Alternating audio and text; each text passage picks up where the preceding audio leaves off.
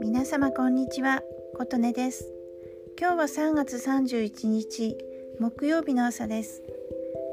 今日は私はあの日経クロスウーマンにアンバサダーとして月3本ブログを書いております。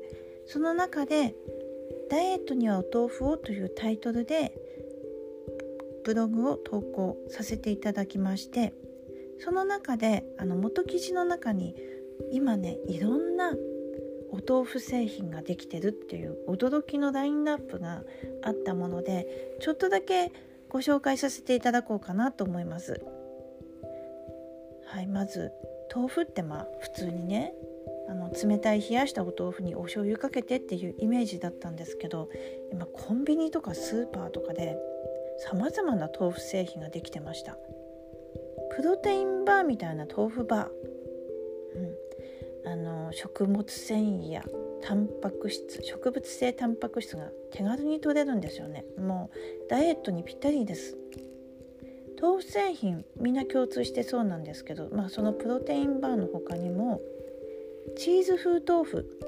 ピザやトーストにあの乗せて加熱するとトロトロにとろけます。あと焼いて美味しい肉っぽいがんもどきそれから、えー、豆腐のスープ湯葉仕立て。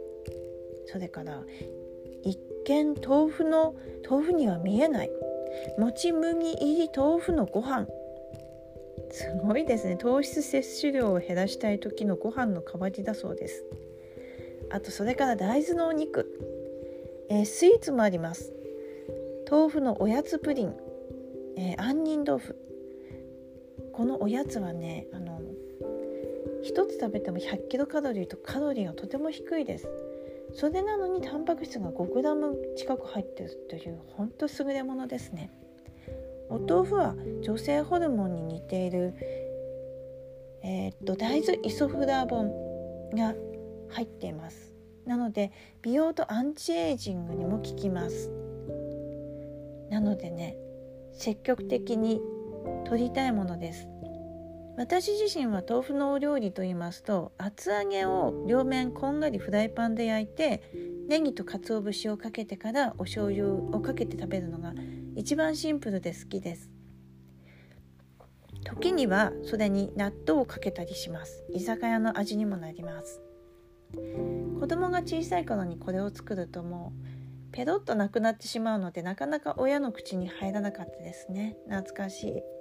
今はもう厚揚げよりも何て言いますかお豆腐一丁買ってきてあ買ってくるのはあの木綿豆腐より絹ごしの方が好きです。舌触りが滑らかですので。でそれを容器に移してからあのきな粉と黒蜜をかけます。豆腐スイーツですね。これ外で食べると結構何百円もするので家でお手軽にたっぷり食べれる。